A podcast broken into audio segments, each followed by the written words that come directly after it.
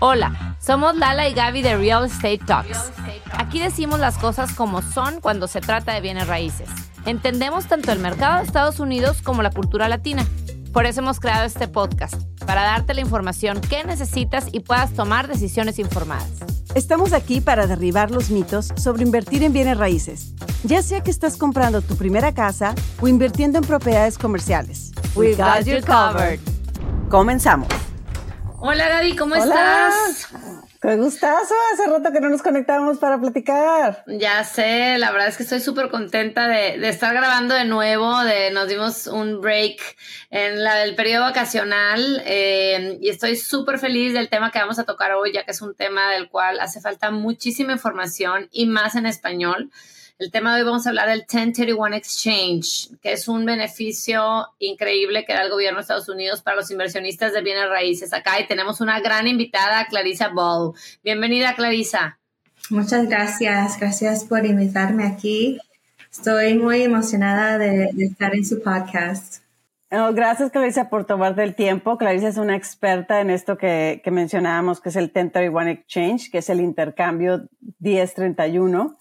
Y les voy a contar un poquito de Clarisa. Clarisa empezó su carrera como Exchange Officer, que es el oficial de intercambio y gerente financiera en una firma de Silicon Valley, pequeña, pero de ahí hizo el cambio a la compañía en la que ahora trabaja, que es IPX 1031, IPX 1031, que es una de las empresas más grandes que realizan estos intercambios eh, a nivel nacional, en todos los estados. A pesar de que ella está en California, eh, ella trabaja con todos los estados. Eh, ella se encarga de estos intercambios, que cumplan todos los requisitos, que sean válidos para, y realiza toda la preparación de los documentos, colabora con los agentes de bienes raíces y las compañías de título para que esto se realice. Entonces, pues muchísimas gracias por tomarte el tiempo una vez más, eh, Clarisa, y estar en, eh, dándonos más información acerca de este tema. Sí, sí, gracias. Muy bien, pues yo creo que primero tenemos que empezar por lo básico, Clarisa. Entonces, te voy a pedir que le platiques a nuestra audiencia qué es el intercambio 1031 o 1031 Exchange. Ok.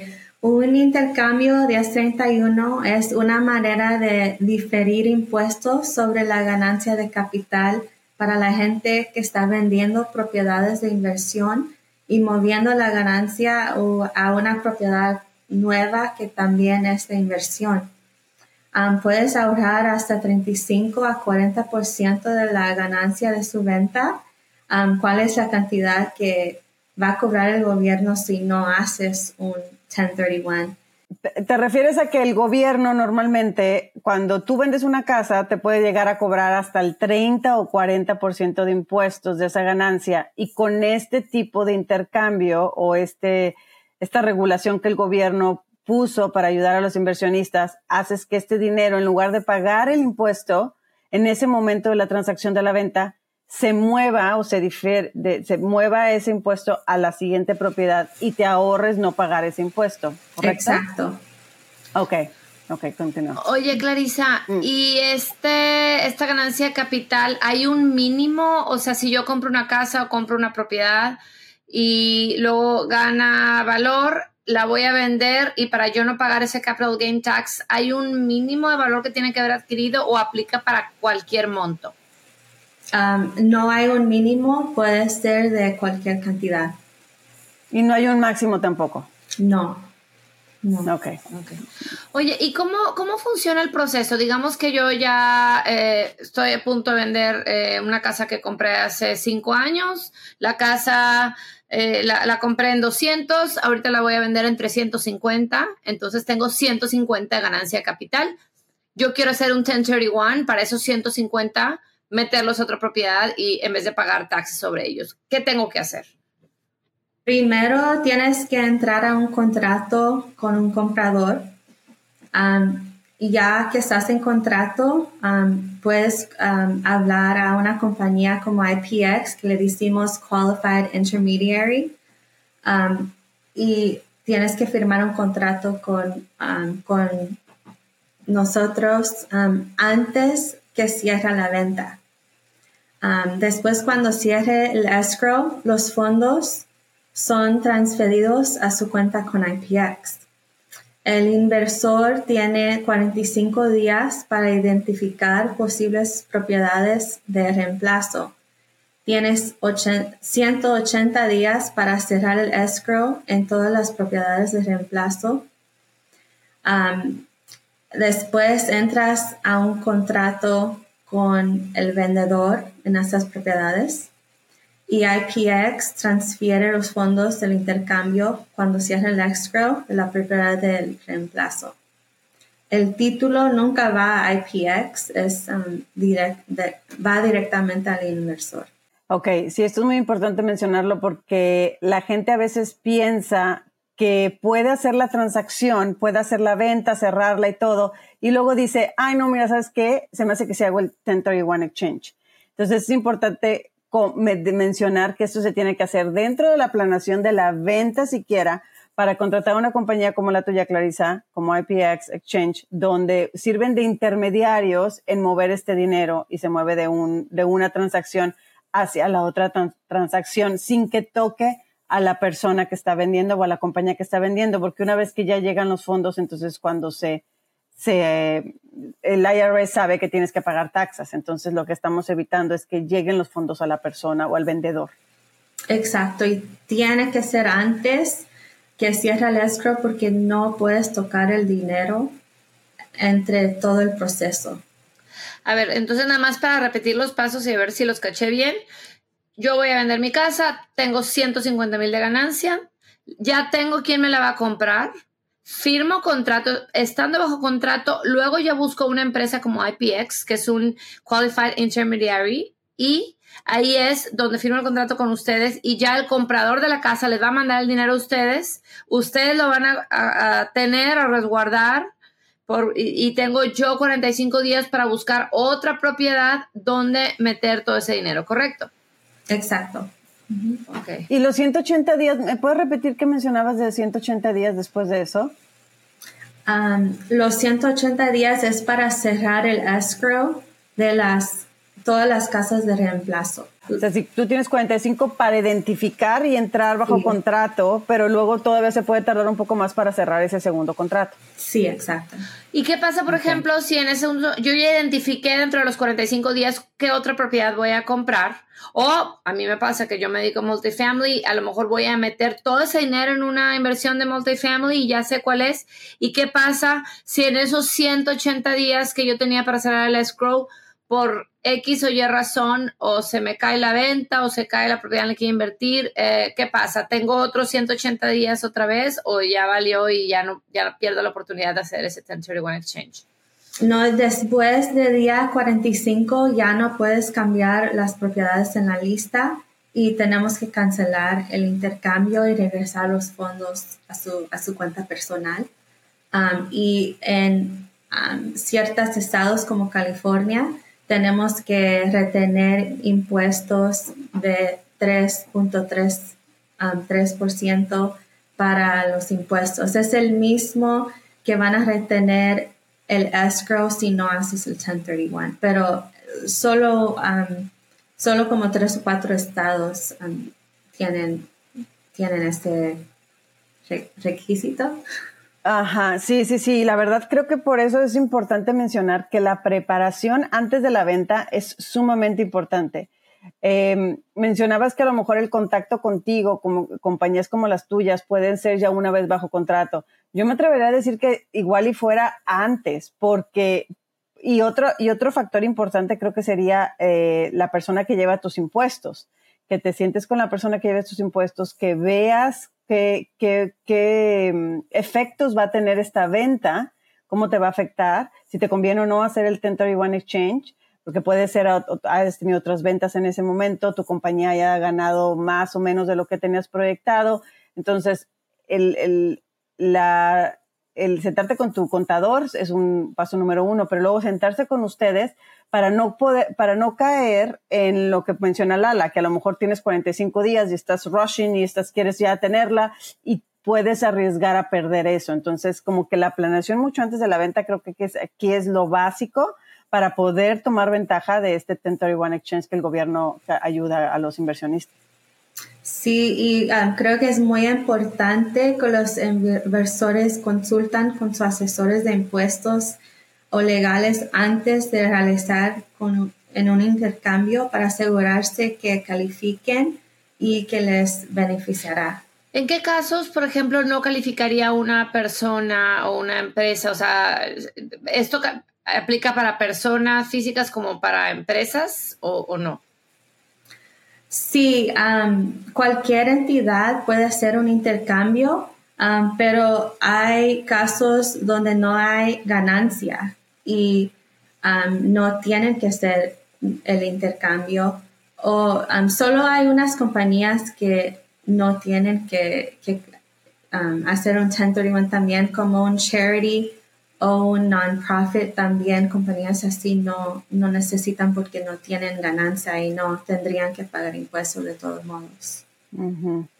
Sí, por eso mencionaba lo del contador, porque si tú traes otros negocios andando, a lo mejor esa ganancia la puedes la, la, puedes poner en balance con algunas otras pérdidas y al fin y al cabo no te conviene hacer el 1031 exchange o tu compañía está ganando de más ese año, te conviene en ese año hacer el 1031 exchange. Entonces, como dice Clarissa, es muy importante que, se, que primero sea el asesoramiento con las personas que llevan todas tus finanzas y después ya acercarte a una compañía como el intermediario, como en el caso de Clarissa, para que te diga todos los requisitos. Una vez que llegan contigo, Clarisa, ¿qué requisitos o qué documentación o qué es más o menos lo básico que tú les vas a pedir?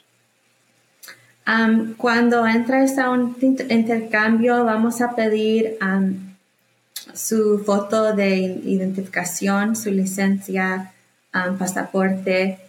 hay una forma W9 que tienes que llenar, que necesitas un número de seguro social o ITIN number o EIN number.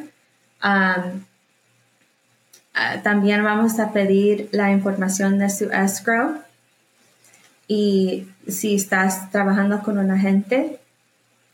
Um, y es el básico que necesito para abrir la cuenta. La información del escrow te refieres a la compañía de título con la que estás trabajando. Sí, y no es necesario um, trabajar con compañía del título, pero la mayoría de, las cuentas um, de, las, de los inversores sí trabajan con escrow y tienen un agente pero no es necesario. Oye, Clarisa, ¿y este tipo de beneficio, el 1031, aplica, no importa si el inversionista es extranjero o estadounidense? O sea, también, también es un beneficio que pueden obtener los inversores extranjeros en, bienes raíces en Estados Unidos.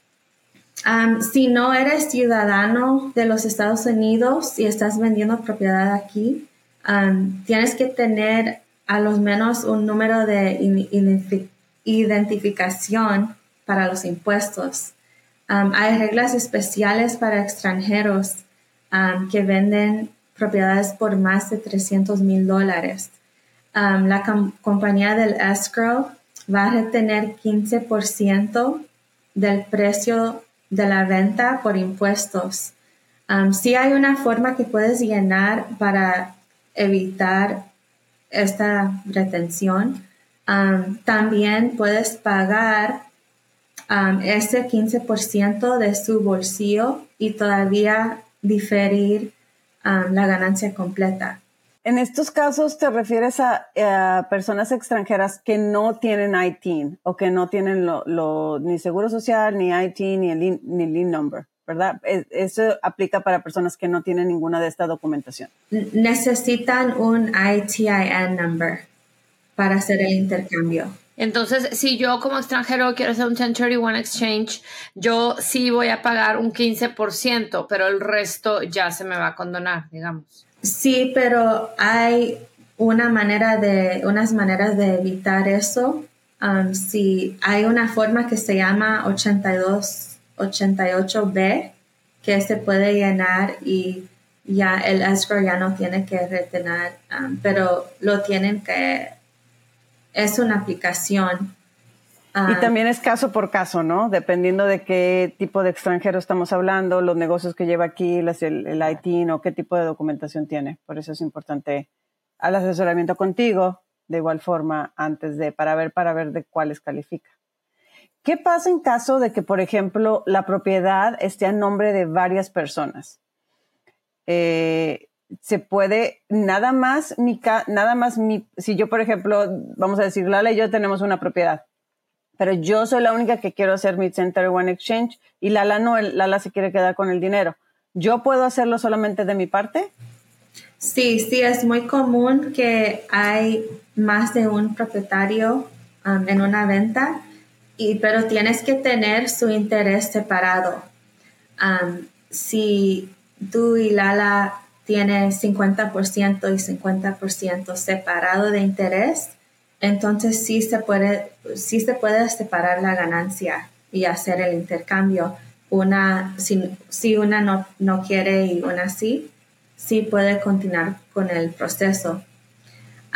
pero hay algunas entidades que no es posible, como si el título está en el nombre de, un, de una corporación, los dueños tienen que, que, quedarse juntos, no se pueden separar entre el tiempo del intercambio. Sí, o sea, si, si el dueño de la casa, digamos, es una C Corp en la cual Gaby y yo somos socias, ahí no se puede.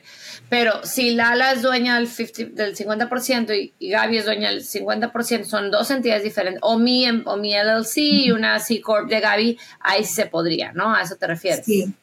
Sí, es porque el taxpayer tiene que quedar el mismo al principio hasta el final del intercambio.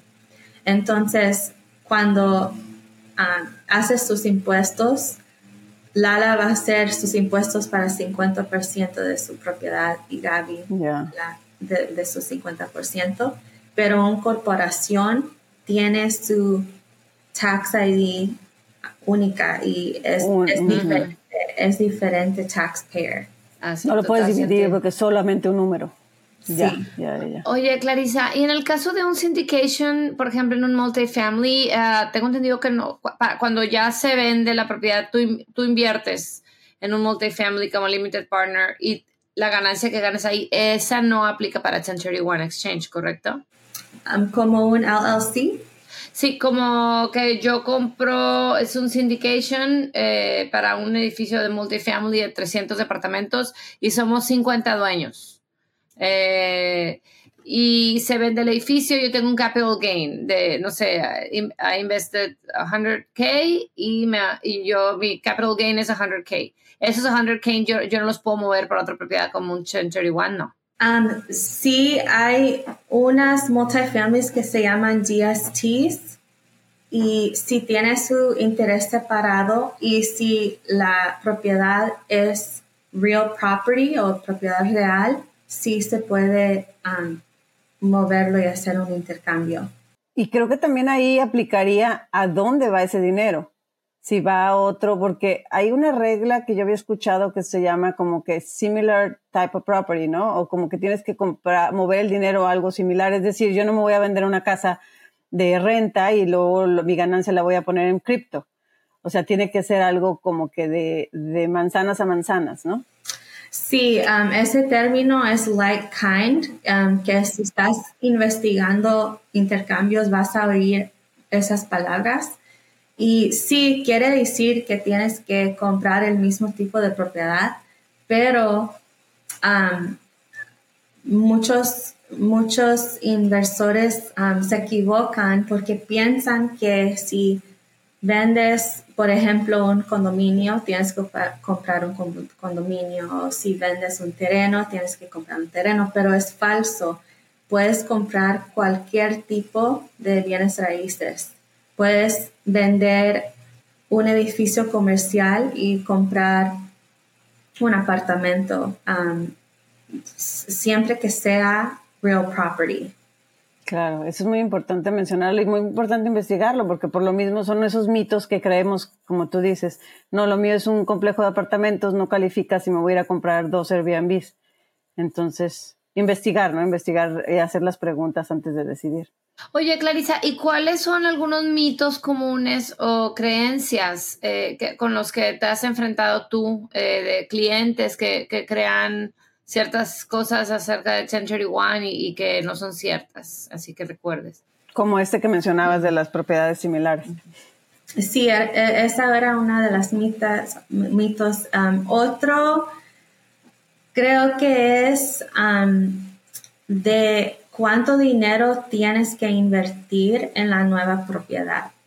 Mucha, muchos inversores piensan que solo tiene que reinvertir el, el dinero que viene a la cuenta del intercambio, como si tienes un préstamo o un deuda en la propiedad que vendiste, que no tienes que, que um, replace, reemplazarlo. Reemplazarlo, ajá. ¿Cómo? No, no entendí muy bien. ¿A qué te refieres?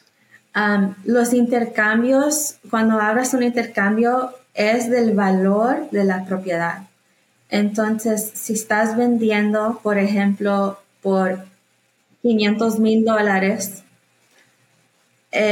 la propiedad de reemplazo también tiene que ser más o menos de 500 mil dólares. Sí, no de la ganancia, no de los, en el ejemplo que yo puse al principio del podcast, no son los 150 mil de capital gain que yo tengo que reinvertir, yo tengo que reinvertir los que, creo que eran 350 mil que puse en el ejemplo, o sea, el, el valor completo, ok, ok. La única cosa que puedes decidir es, son los, los costos de, cierre. Ok, closing costs. Ah, sí, los, um, los pagos de agentes del escrow, um, casi todo que está en su statement, um, no tienes que, que reemplazarlo. por ejemplo, si vendes por 500 mil dólares, y los costos de cierre son 50 mil, solo tienes que gastar 450 mil en la, nueva propiedad. Claro. Claro, claro. y incluso puedes gastar, o sea, incluso puedes comprarte dos propiedades, una de 200 mil y una de 250 mil. Sí. Mientras sumen la cantidad de lo que, de la transacción anterior de lo que vienes, ¿no? Sí, de lo que vienes arrastrando. Ok. También quería decir que hay diferentes tipos de intercambios. hay tres diferentes tipos. Hay de morado, que es el regular, es el de construcción y también el inverso. El de morado es cuando vendes tu propiedad primero y después compras su propiedad de reemplazo. es el, del que hemos estado hablando, ¿no? El clásico. sí el clásico el de construcción es cuando usas el dinero en la cuenta del intercambio para hacer, para reparar su propiedad de reemplazo.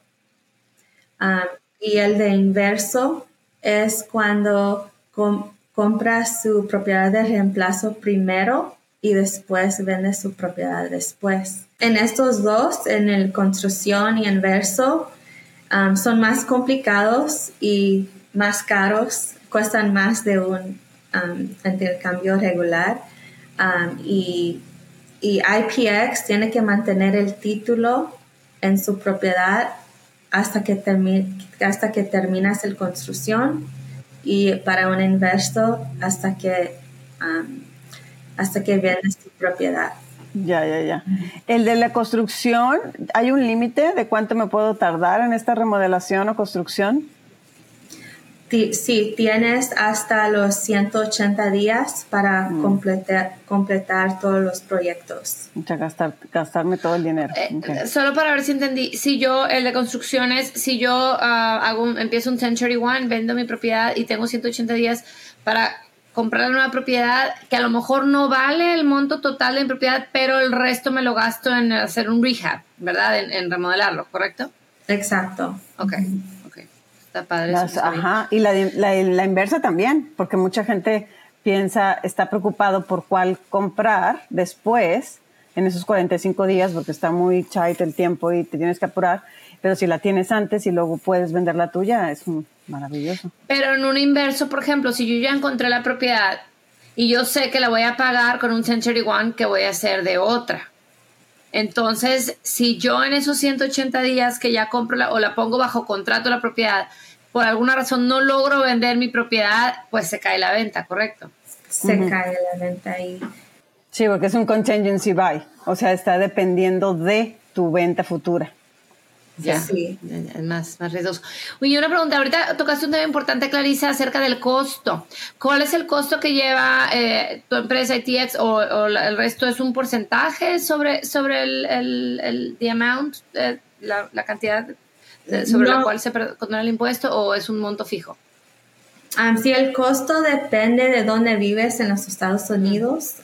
Um, diferentes áreas tienen- tenemos diferentes precios, Pero para un intercambio regular, el de morado, que le decimos de morado, um, es entre 950 a 1200 dólares. Y es, costo cubre la venta y el de reemplazo. Y si tienes más de una un reemplazo, es 250 a 500 dólares más por, por cada una de más. Cada Por una más. propiedades. Ok. Claro, yo, yo he tenido experiencia de inversores que a lo mejor tienen un portafolio de 20, 25 casas y junto con ese portafolio hacen el 1031 exchange para adquirir una propiedad multifamiliar, ¿verdad? Ahí es, ese sigue siendo demorado, ¿no? O sea, Sí, um, creo que lo que refieras se llama DST y todavía solo se abre una cuenta de intercambio porque todos están juntos en un portfolio. claro, sí es un portfolio. Ok. Ok, pues muchísimas gracias Clarisa, encantada de tenerte, de tenerte acá, acá en el podcast, espero tenerte pronto de regreso para, porque sabes muchas preguntas en este tema. Sí, muchas gracias a ustedes y si tienes algunas preguntas ah, me pueden llamar y aquí estoy para servirles. Vamos a dejar la información aquí y, os- y siempre nos pueden mandar un mensaje o alguna pregunta que tengan a hola.lalegaby.com. Y bueno, yo soy Gaby Proctor. Y yo soy Lela Elizondo y esto fue Real Estate Talks. Escucha un episodio nuevo de Real Estate Talks cada semana. En tu plataforma favorita para escuchar podcasts. Ponte en contacto con nosotros en lalegaby.com.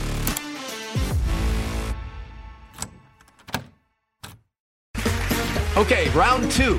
Name something that's not boring. A laundry? Ooh, a book club. Computer solitaire, huh? Ah, sorry, we were looking for Chumba Casino. That's right. ChumbaCasino.com has over 100 casino style games. Join today and play for free for your chance to redeem some serious prizes. ChumbaCasino.com. No purchase necessary. Where prohibited by law. 18 plus terms and conditions apply. See website for details.